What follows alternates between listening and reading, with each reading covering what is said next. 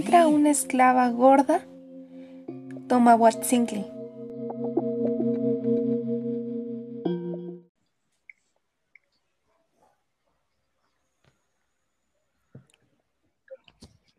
Señor, mi señora la reina viene a ver. ¿La reina aquí?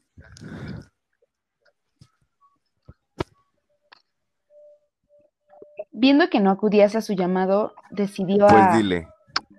Recíbela, señor. Serénate, te lo ruego. Estaré aquí cerca si me necesitas. No pretenderás que aquí mismo y a esta hora. No, por supuesto. Eso será si accedes cuando buenamente lo decidas. Esta noche o mañana. Lo antes posible, eso sí. ¿Cómo te llamas? Señor. Eres de Tlatelolco, nunca te había visto. Sirva a mi señora Chalchunenetzin. Vine en su séquito. Soy ¿Virgen? Tenochca. Por supuesto, señor. ¿Y qué turno cubres con la reina? Señor, ¿Qué he de decir a mi señora?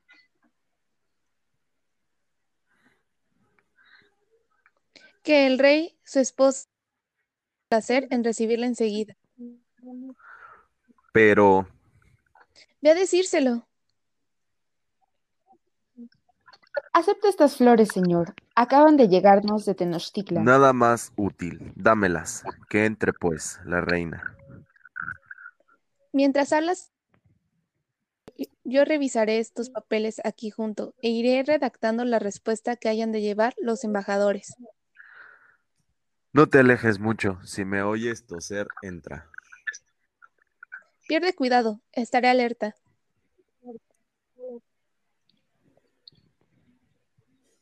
Y en cuanto a la respuesta, ya lo sabes, enérgica. Nada de concesiones. Que vean con quién tratan. ¿Con quién tratan? Ya viene la reina, con tu permiso. Perdona que me atreva a venir a buscarte hasta aquí, pero es urgente lo que debo decirte y puesto que no has acudido a mi llamado, Iba a ir a verte en cuanto terminara mi acuerdo con el primer ministro. eso dijiste ayer. Ayer tuve que recibir a los embajadores de tu hermano y que llevarlos a inspeccionar las nuevas obras. El Tianquistli y la calzada del Tepeyac. Cada día hay más peregrinaciones. Entre eso y sacrificar en su honor a 20 tlaxcaltecas se nos fue todo el día. ¿Y la noche?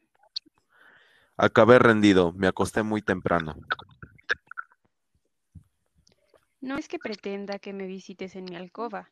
Ya me he resignado a, a ocupar en el lugar del metate que me señala tu desprecio. Ya empezamos de nuevo.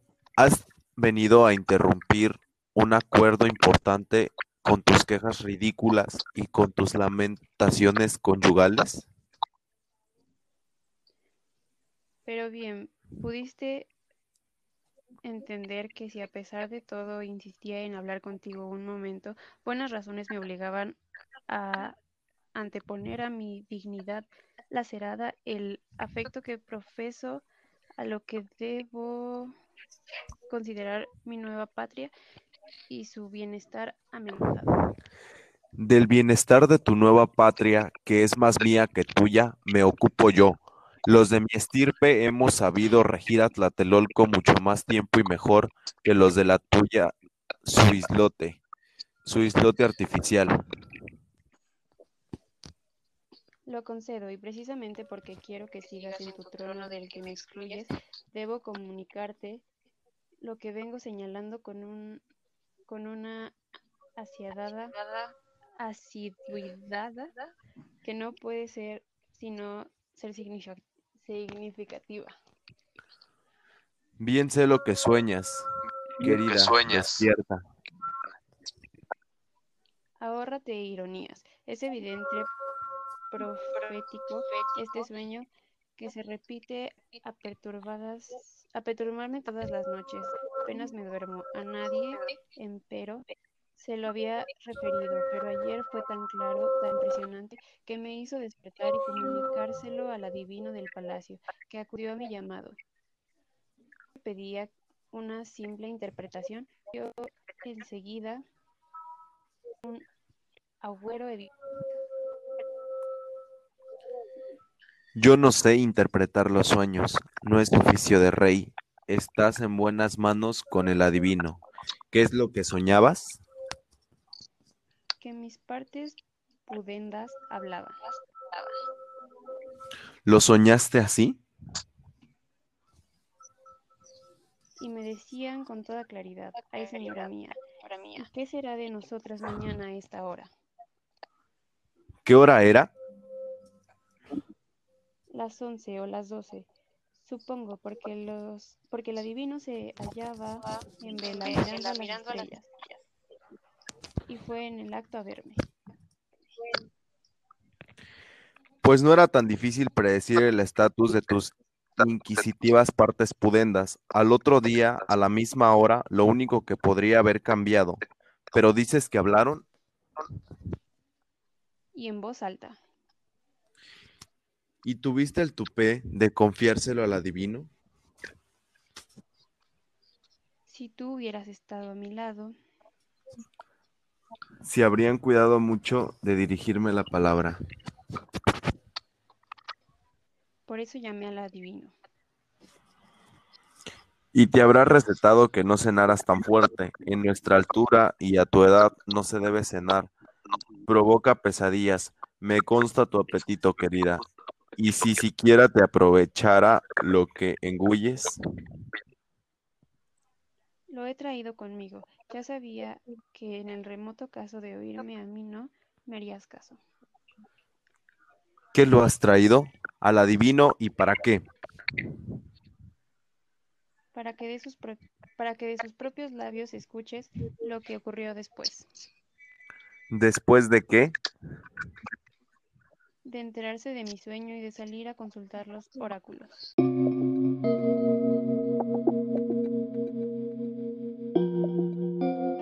Conal convocado por la contraseña de la tos.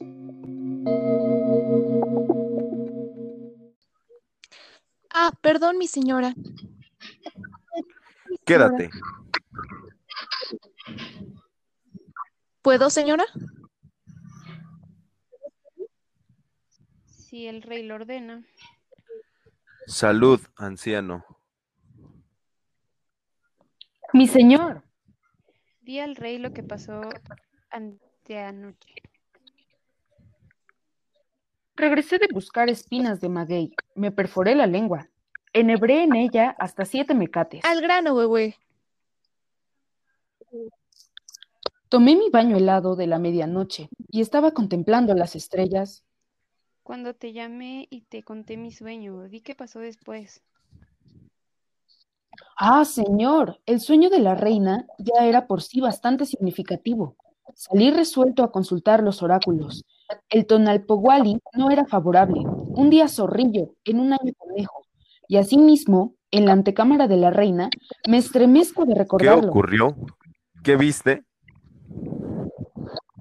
Un anciano, en cuclillas, sostenía una conversación con cuatro perros. ¿Perros que hablan? Imposible. Nuestros perros ni siquiera ladran. Son mudos. Sabrosos, pero mudos. Aquellos hablaban, como tú y como yo, y aún más pulidamente, como toltecas o como texcocanos. La influencia de la triple alianza prospera. Aquello era un agüero, sin duda ninguna, pero no fue el único. Otro espectáculo espeluznante convocó mi atención.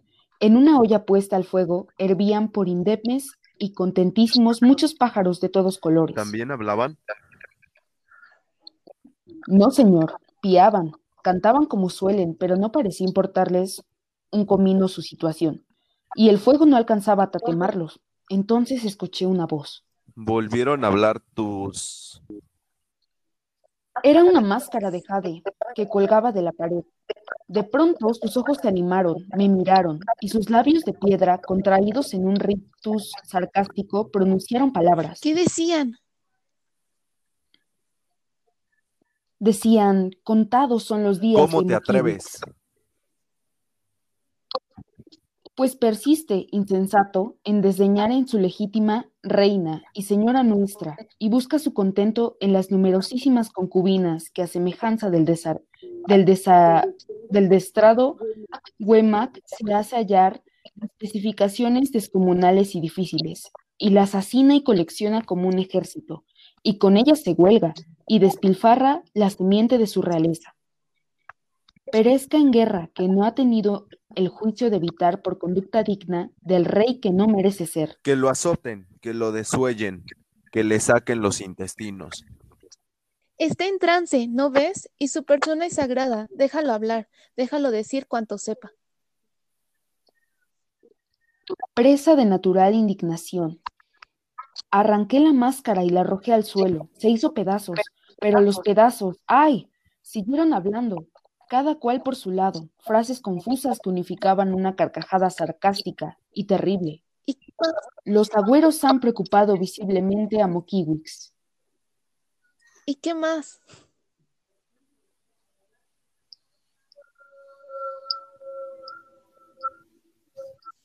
¿No es bastante? La voz del oráculo no aguardó para manifestarse a que el adivino lo invocara en el templo. Se expresó en la máscara. Era la máscara de tu abuelo, Tesosomok. ¿Cómo? Si fue incinerado con ella puesta en Azcapotzalco. Mi hermano me, obse- me obsequió con ella al enviarme aquí. El decorador la encontró muy decorativa y decidió colgarla en mi antecámara. Dijo que daba un toque simbólico de la unión de nuestras dos casas. ¿Unión? Eso dijo él. Lo importante, Él cómo iba a saber. lo importante es que la voz de, de Tosomok haya vuelto a escucharse. Pero si habló así contra mí, no pudo ser la suya.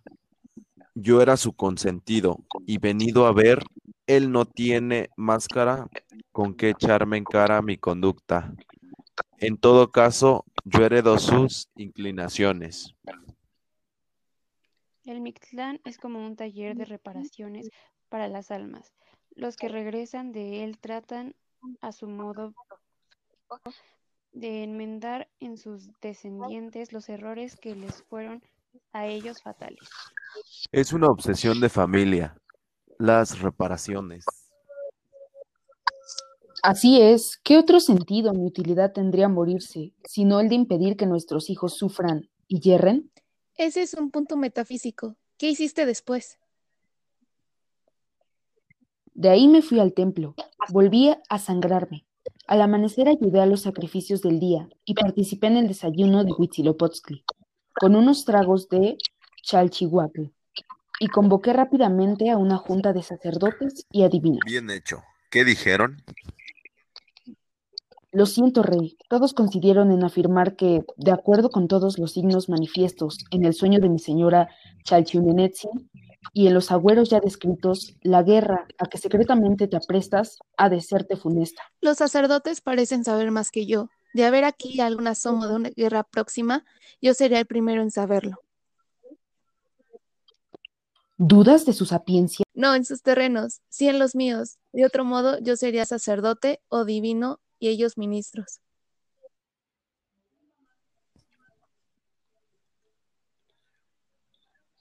Es Cihuacó. Aquí no es Iguacuatl, querida. Eso allá en Tenochtitlán, donde al parecer tu hermano no se basta solo a regir a su pueblo y todo lo consulta con el viejo Tlacaelel. Tlacaelel es Tenochtitlán, el poder detrás del trono. Su asignación al lado y en contrapeso del monarca, revestido a la vez de potencias sacerdotales y beligerantes, extraña, entraña un peligroso connubio de la Iglesia y el Estado y anuncia una eventual división de poderes de los más peligrosos. Pero aquí, en Tlatelolco, solo hay una voluntad, la del rey Moquihuitz. Bien dicho. Gracias. Es consecuencia y con todo el respeto que merece su an- ancianidad. Hiciste mal en consultar el sueño de la reina y los supuestos agujeros de los perros locuaces y de los pájaros solitarios, y aún de la máscara de nuestro llorando Tesosomoc. ¿Y con quién iba a consultarlo si no con ellos? Es obvio, con el rey.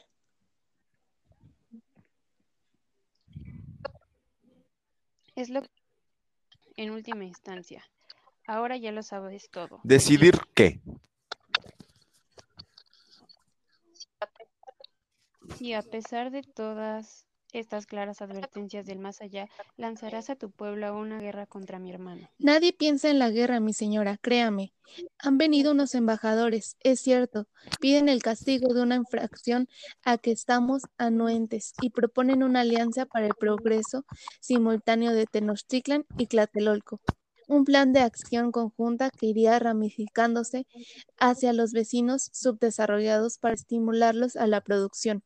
Un plan debo decirlo, cuya complejidad nos fuerza a analizarlo, a medir cuidadosamente la vialidad de la cooperación que en él se nos señala. Pero eso es todo, nadie piensa en la guerra.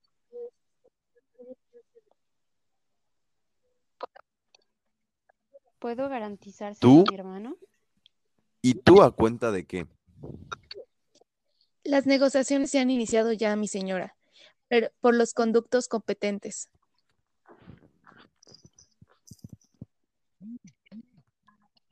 Es que yo tengo que ir a México en estos ¿A días. México tú?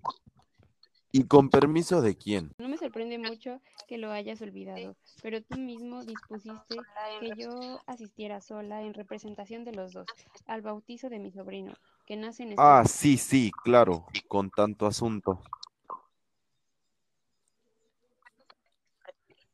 ¿Cuándo? ¿Puedo pues partir? Mañana Pues mismo. El rey ha dispuesto ya los regalos que envía a su querido hermano Axayacatl con sus parabienes. Un séquito conveniente escoltará a vuestra majestad al amanecer. Todo estará a punto, mi señora. Vas a pagarlo muy caro, Mokiwix.